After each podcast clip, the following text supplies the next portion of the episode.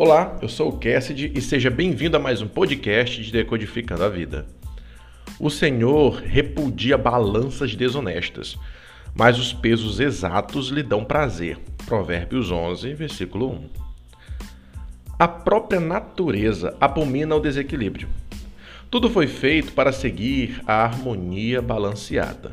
Se você cava um buraco na terra, o monte de areia terá o tamanho correspondente à profundidade da cavada.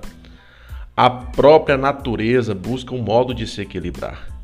Muitas vezes, os próprios seres humanos pagam pelo mal que cometem a ela. Nos mistérios da criação existe a composição da justiça, para que tudo estivesse em seu lugar exato, para que não houvesse perturbações gigantescas. As próprias pessoas não suportam o desequilíbrio. Se não comermos com temperância, nossa tendência é adoecer. Quando alguém tenta nos enrolar em alguma venda, nos sentimos prejudicados de tal forma que há quem poderá promover barracos como denunciar a pessoa para a polícia. Ou aqueles que são mais quietos decidem apenas não comprar mais ali. Deus repudia tanto a desarmonia que a sua própria criação carrega a sua própria justiça que promove o equilíbrio. Nós mesmos buscamos equalizar em nossa falha justiça as injustiças.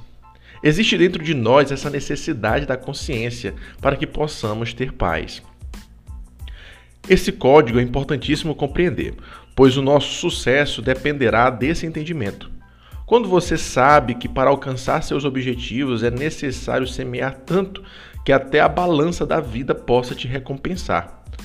A lei da semeadura funciona dentro desse código cósmico. É uma lei inquebrável, ninguém consegue burlá-la.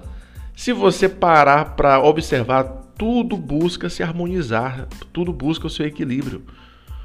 Tudo se está buscando compensações. Se três pessoas se proporem a levantar um sofá, todos ficarão com um terço do peso do sofá.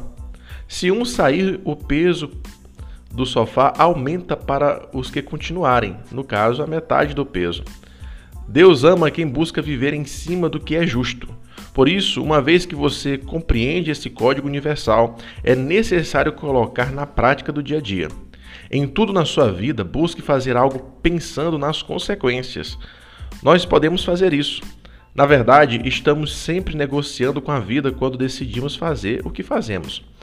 Boa parte das religiões trabalham em cima dessa barganha com esse código. Se você faz coisas boas, obterá coisas boas ou o contrário também é verdadeiro. Todo bônus tem o seu ônus e vice-versa. Como desfrutar desse código da melhor maneira possível? Bem, busque viver com base nas, nas virtudes da alma. Todo exagero te levará a um pecado capital que te prejudicará. Todo pecado é exagero. Toda virtude é o balizador. Se você é guloso, logo você vai adoecer com a boca. Se você é temperante, terá uma saúde de ferro. Se você se deixa agir pelo ódio, o ódio retornará para você. Mesmo no mundo caótico como o nosso, ainda esses princípios funcionam.